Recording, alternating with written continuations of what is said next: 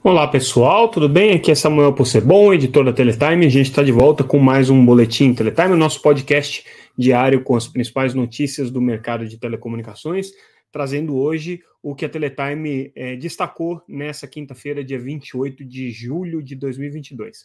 Se vocês ainda não acompanham o nosso noticiário, entrem lá no site www.teletime.com.br. Tudo que a gente está comentando e analisando aqui está disponível lá gratuitamente para vocês lerem as matérias na íntegra. E vocês também podem acompanhar a gente pelas redes sociais, sempre como arroba Teletime News. Estamos lá no Twitter, LinkedIn, Facebook e também no Instagram. E aí a gente começa com as principais notícias do dia. Hoje, algumas notícias aí bem importantes é, acontecendo. Uh, um furo da agência Estado, é, trazendo a informação de que a Fibrasil está num processo de negociação para aquisição da Vera Internet. Fibrasil é a operadora de rede neutra, é, que é composta pela Telefônica, pela Vivo, né, e pelo fundo canadense CDPQ. É uma empresa que foi criada no ano passado, que tem a participação é, de meio a meio para cada um dos sócios, cuja proposta é fazer os investimentos necessários aí para Vivo conseguir expandir a sua atuação na banda larga, mas também ser uma operadora neutra de banda larga para é, empresas independentes. A novidade aqui é que a Vero Internet, que é uma operadora é, do grupo Aloha e que é uma empresa que é, tem hoje é uma, uma, uma participação importante dentro da, da, do mercado de telecomunicações brasileiro, é, a Vero Internet ela tem um, um, uma, uma posição de ser uma operadora regional, uma operadora é, independente, porém, é, perdão, eu falei que ela é do Grupo Aloha, me enganei, tá? É, falei besteira aqui para vocês. É uma operadora, mas de qualquer maneira é uma operadora regional independente, é, que tem é, uma participação importante e que vinha sendo é, a principal cliente da Vital, que é a operadora de rede neutra do Grupo Oi. Pois bem, né, o que, que acontece aqui? A gente tem é, uma empresa adquirindo a Vero, fazendo uma proposta para adquirir a Vero Internet, o que pode desequilibrar o jogo aí na disputa pelas redes neutras. Mas mais importante do que isso, dá um fôlego muito grande para é, a Fibrasil na disputa pelo mercado de é, redes neutras, porque ela vai de cara e adquirir uma empresa que tem um tamanho bastante relevante, né? Se bem que a Fibrasil não tem muito interesse em é, levar os assinantes. Provavelmente, se ela realmente vier a comprar, é muito provável que ela venda os assinantes para concorrentes, ou mesmo é, a própria Vivo acabe absorvendo esses assinantes aí. Mas do ponto de vista de infraestrutura, é, a gente está falando é, de uma operadora que tem 2,3 é, milhões de, de é, casas passadas com fibra ótica, enquanto é, a, a rede da, da Fibrasil hoje tem é, um, um, total é, de é, 30 milhões de casas passadas. Então, é, são, são é, proporções aí bastante diferentes, mas que engordam bastante a quantidade de é, acessos que a FIBrasil vai passar, vai passar a ter. o que, que acontece nessa transação? A oferta que está sendo feita aqui é uma oferta, pelo que diz a, a agência Estado, é, na casa aí de 2,8 bilhões de reais. A gente apurou que esse valor aí talvez esteja meio alto, é um valor aí que está sendo provavelmente pedido pela, pela Vero, é, mas na prática, na prática, é, a transação deve ficar num valor menor, aí, em torno de 3 mil reais por assinante, não 4 mil reais como está é, sendo colocado. É, o que, o que a gente é, aposta aqui nessa, nessa transação, que ela efetivamente deve estar acontecendo, a gente apurou que de fato existe essa negociação é, sendo feita, é, e ela deve ser concluída em breve, mas que provavelmente vai ser num valor um pouco menor, claro que com um sobrepreço aí para poder garantir para é, Fibrasil tirar né, a, a operação da Vero das mãos hoje da, da Vital, ou pelo menos do, do escopo aí de, de serviços prestados pela Vital, que é a sua principal concorrente. Então, essa aí foi uma notícia muito importante, é a grande informação aí do dia. É, mas hoje aconteceu uma coisa bem importante também, é, que foi a audiência pública para discutir o processo de desoneração regulatória que a Anatel está enfrentando é, por consulta pública que a Anatel propôs e que agora esse processo vai ser enfrentado pela agência daqui, da frente, daqui para frente, e algumas coisas interessantes surgiram nesse debate. Vamos separar em três temas aí que a gente vai abordar nesse processo de, de é, é, é, desoneração regulatória, né, de simplificação regulatória, e que a gente é, considera que são mais relevantes. Primeiro, com relação a redes privadas. Qual que é a novidade aqui dessa história?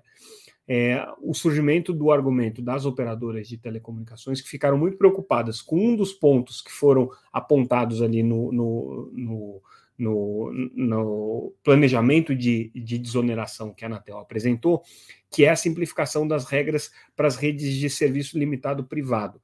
Serviço limitado privado, basicamente, são serviços prestados por empresas. E o que a Anatel propôs ali foi que é, esses serviços pudessem é, ser interconectados à rede de telecomunicações normal e que é, a partir daí eles pudessem fazer chamadas telefônicas, receber, pudessem estar conectados ali para é, é, peering de dados, enfim, todas as características é, decorrentes aí de um processo de interconexão.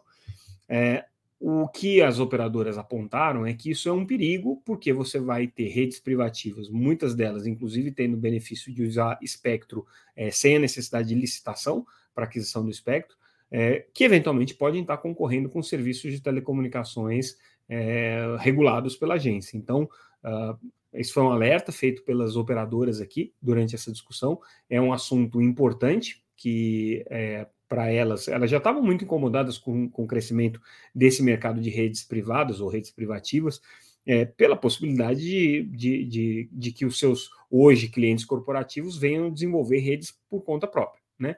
Então, com esse adicional aqui desse, desse, é, dessa proposta que a agência fez de simplificar o regulamento de, de é, serviços privados, né, do SLP, que a gente chama, né, Serviço Limitado Privado, é, as redes privativas passam a ter o potencial de se conectarem às redes de telecomunicações, e aí uma empresa, por exemplo, que tem uma rede privativa, vai passar a ser uma operadora, pode potencialmente passar a ser uma operadora de telecomunicações. Então, esse é um ponto da discussão. Outro ponto da discussão do processo de simplificação regulatória, que a gente já trouxe a matéria ontem, né, antecipando esse problema, e hoje apareceu durante a audiência pública. Grandes operadoras estão preocupadas com a eliminação é, da norma 4, né, é, querem que essa norma 4 seja eliminada, enquanto as pequenas prestadoras querem que essa norma seja mantida. Ontem a gente deu uma matéria dizendo que a área técnica tinha recomendado à Anatel eliminar essa norma, e é, o conselho da agência optou por manter durante a consulta pública. Vamos relembrar, o que é a norma 4? É um, uma das primeiras regras, é, dos primeiros regulamentos, vamos dizer assim, feitos é, para regular o ambiente de internet. Aí, em 1995, a internet estava surgindo como um serviço comercial no Brasil, então é uma regra de 30 anos. Na época foi feita aí é, pelo Ministério das Comunicações, a Anatel nem existia, não tinha lei geral de telecomunicações, não tinha nada do marco é, legal que, que hoje é, é, subsidia os serviços. Pois bem, é, essa norma ela vale até hoje, porque ela nunca foi revogada, e ela traz duas coisas importantes. Primeiro, ela traz a definição do que são os serviços de valor adicionado, né, que depois essa definição passou a ser absorvida também pela Lei Geral de Telecomunicações, pelo Marco Civil da Internet, e ela cria uma distinção entre o que é serviço de é, telecomunicações e o que não é serviço de telecomunicações.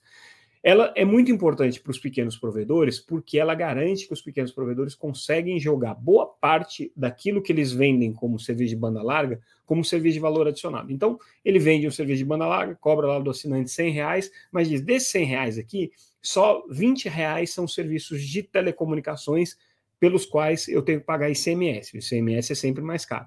O resto, serviço, ele bota serviço de atendimento, serviço de antivírus, serviço de e-mail, serviço de autenticação, tudo que ele diz que está por trás do serviço, do provimento do serviço de internet, né, como serviço de valor adicionado. E para alguns desses serviços ele só precisa pagar o, ISS, que é um, serviço, um tributo muito menor, né, do que o ICMS. Em alguns casos não precisa nem pagar, né, porque não tem é, previsão de tributação pelo ISS. Então, é, as grandes operadoras que não fazem essa prática porque consideram ela é, irregular do ponto de vista tributário e muito arriscado, né, é, pedem a eliminação da norma 4 para criar justamente uma simetria entre os diferentes é, operadores, para que não, essa norma não seja mais utilizada como um subterfúgio tributário para os pequenos operadores. Por outro lado, os pequenos operadores alegam que é uma norma importante, porque garante a elas aí é, a possibilidade de prestar os serviços e é, também existem pessoas que defendem que essa norma bota um limite sobre aquilo que é regulado como telecomunicações e o que não é regulado como telecomunicações. Por isso, ela seria importante. Então, o assunto foi muito polêmico hoje, foi discutido é, intensamente durante essa audiência pública e é, fica aí essa divergência que a gente já conhecia de muito tempo, mas ela voltou a ser colocada para a Anatel. Até agora, na consulta pública, a Anatel optou por não revogar a norma 4. Ela continua é, vigindo, é, agradando aí, portanto, os pequenos provedores, mas lembrando que ainda se está num processo de consulta pública, isso aí pode ser mudado quando a regulamentação de simplificação regulatória for aprovada em definitivo com a implementação de todas as medidas aí que estão sugeridas pela Anatel.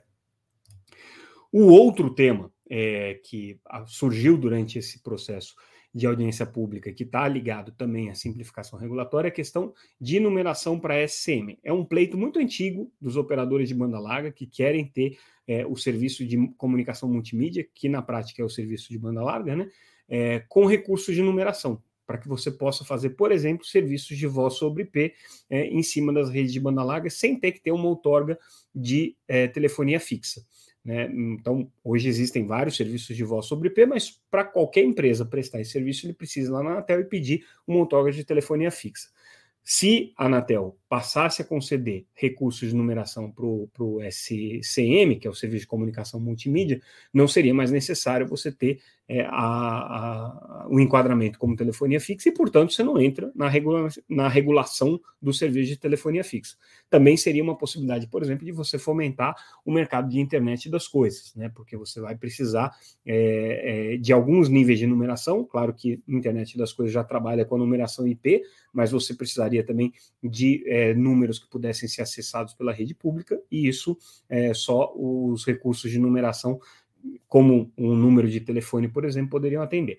Então, até o Comp, que é a representante de operadores competitivos, que já há muito tempo pediam isso, insistiu para ter os recursos de numeração. Agora, a novidade é que a Oi está pedindo. Né? A Oi, que basta lembrar que é a maior concessionária de telefonia fixa do Brasil, tem, portanto, recursos de numeração de sobra, mas é, até 2025, ou ela vai passar a ser uma operadora de telecomunicações, de telefonia fixa, na modalidade de autorização, né, sem a concessão é, de, de para prestação de serviço, ou simplesmente ela vai devolver é, a, a sua concessão e não vai mais ser operadora é, é, regulada, mas ela vai continuar sendo uma operadora de, tele, de banda larga. E por isso ela está agora pedindo também a liberação desses recursos de numeração, que seria uma forma de valorizar o serviço de banda larga dela para serviços de voz sobre IP e tudo mais. Então, esses foram os três temas aí discutidos na audiência pública sobre o processo de desoneração regulatória que a Anatel está discutindo.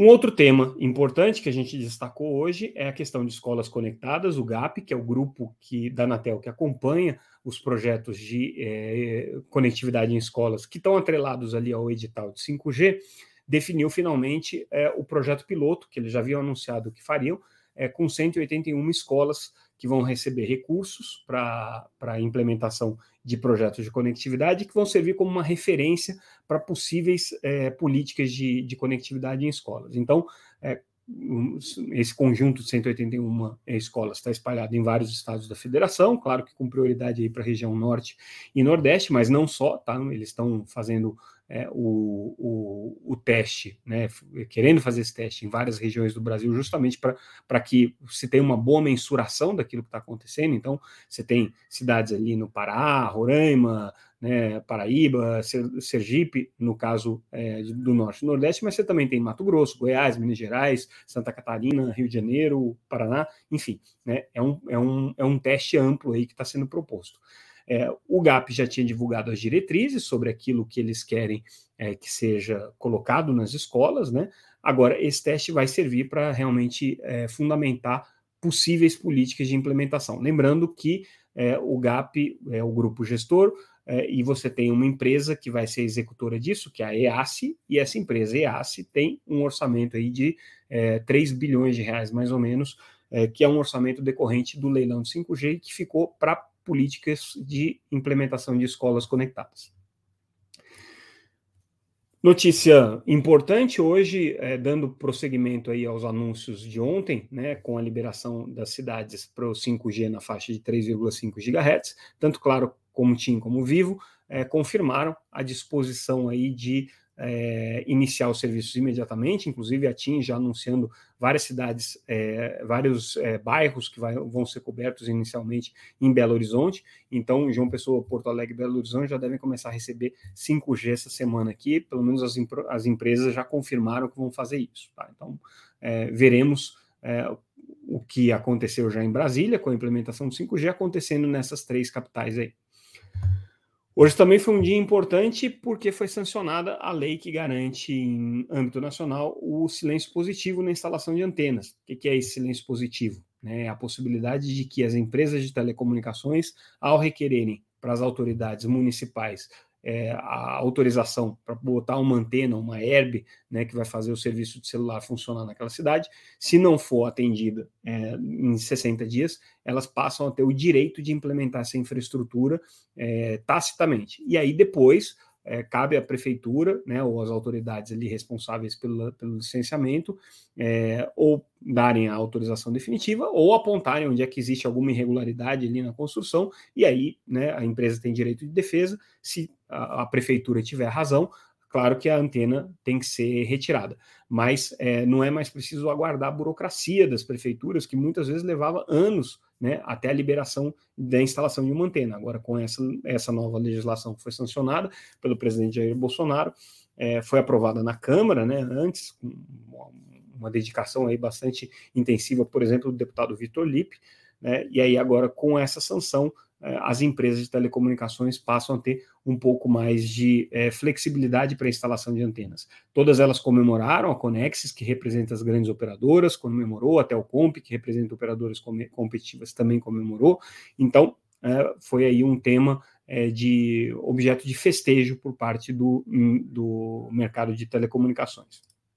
E aí a gente fecha o nosso boletim de hoje, com destaque aqui para o balanço da Telefônica global, né? E aí o Brasil ocupando é, uma posição muito relevante dentro da estratégia do grupo Telefônica, com a segunda posição em termos de receitas geradas para o grupo. Hoje, 19% das, das receitas geradas para o grupo Telefônica são geradas pela operação brasileira. Isso é mais, para você ter uma ideia, do que, é, o, que se, o que o grupo Telefônica tem de receitas é, em outros países europeus, né? exceção, claro, da Espanha, que ainda é a principal fonte de renda. O Brasil já teve até uma posição mais é, é, importante dentro do, do, do, do, contexto da telefônica, mas em outra situação cambial. Na situação cambial atual, né, é, o Brasil ganhou aí peso e hoje representa quase 20% das receitas do grupo telefônica. É, globalmente, o, o grupo é, teve um aumento de receitas, que foi um aumento é, significativo aí, da casa de 8%, é, e é, eles estão é, bastante otimistas aí com o futuro do, do, do, do, mercado de telecomunicações, principalmente com 5G e tudo mais. Mas o que importa mesmo dessa notícia é o peso que o Brasil tem lá dentro. E aí, pessoal, a gente encerra o nosso boletim de hoje. Lembrando que, por ser quinta-feira, amanhã a gente não faz o nosso podcast. É, esse foi o último da semana, sexta-feira, como eu sempre digo, não vou atrapalhar vocês com notícias sobre telecomunicações. A não ser que aconteça alguma coisa realmente assim bombástica que requeira aí uma edição extraordinária do nosso podcast. Não havendo, é, bom final de semana para todo mundo. Segunda-feira a gente volta com mais um Boletim Teletime, o nosso podcast diário sobre o mercado de telecomunicações. Até mais, pessoal. Obrigado.